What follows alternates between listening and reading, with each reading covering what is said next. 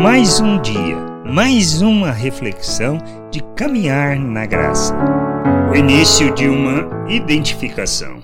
Em Antioquia, os discípulos de Cristo foram pela primeira vez chamados de cristãos, isto é, cristinhos, imitadores do Senhor, como podemos ler em Atos, no capítulo 11, versículo 25 e 26.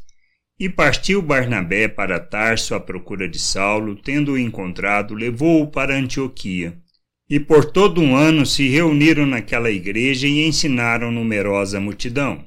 Em Antioquia foram os discípulos pela primeira vez chamados cristãos.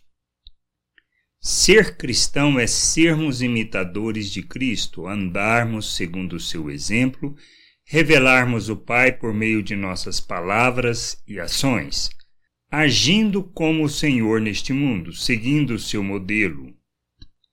Como ele nos chama para fazer, negarmos a nós mesmos, tomarmos a nossa cruz e segui-lo. Não tem como ser cristão se não formos imitadores do Senhor.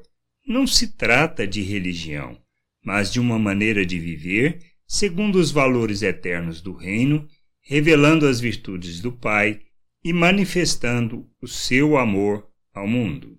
Revelamos e manifestamos a nossa identidade quando, assim como foi com os discípulos no início de uma identificação e chamados de cristãos, imitadores de Cristo, nós também temos que revelar e manifestar o Senhor em nossas atitudes e palavras. Que a gente possa entender e compreender estas coisas e buscarmos o conhecimento do Senhor, com, compreendermos a Sua vontade, sermos instrumento de justiça e expressão da graça de nosso Deus neste mundo.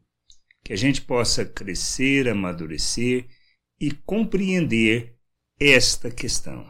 Sermos imitadores de Cristo.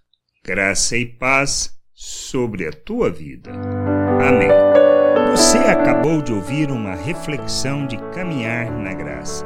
Se você gostou, curta, compartilhe, leve esta mensagem a outras pessoas, para que elas também possam compreender e entender a vontade de Deus. E leia as Escrituras, pois ela é a base, o fundamento para você julgar tudo o que você tem lido e aprendido acerca da vontade de Deus.